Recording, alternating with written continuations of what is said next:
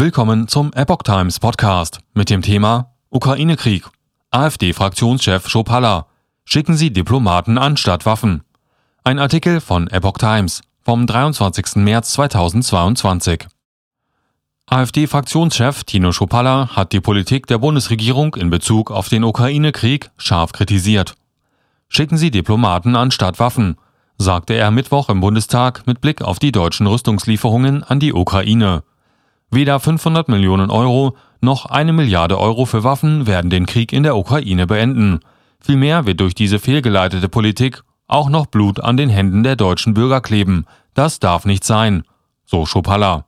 Die Bundesregierung rasselte zumindest indirekt mit dem Säbel, urteilte Schopalla. Sie solle stattdessen als Vermittler im Ukraine-Krieg agieren. Denn nur so schafft man Frieden, sagte er. Der AfD-Fraktionschef kritisierte auch die westlichen Sanktionen gegen Russland und das Bemühen, die deutsche Abhängigkeit von russischen Energielieferungen zu verringern. Weil die Bundesregierung helfen möchte, Russland wirtschaftlich und ökonomisch auszuhungern, sollen wir auf günstige Erdgaslieferungen aus Nord Stream 1 und 2 verzichten, sagte Schopalla. Das muss man sich einmal vorstellen. Um die russischen Energielieferungen zu ersetzen, wolle die Bundesregierung nunmehr arabisches Gas kaufen, kritisierte Schopalla die Gespräche von Wirtschaftsminister Robert Habeck in Katar.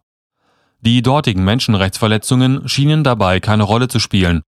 Schopalla warf der Bundesregierung deswegen Doppelmoral vor.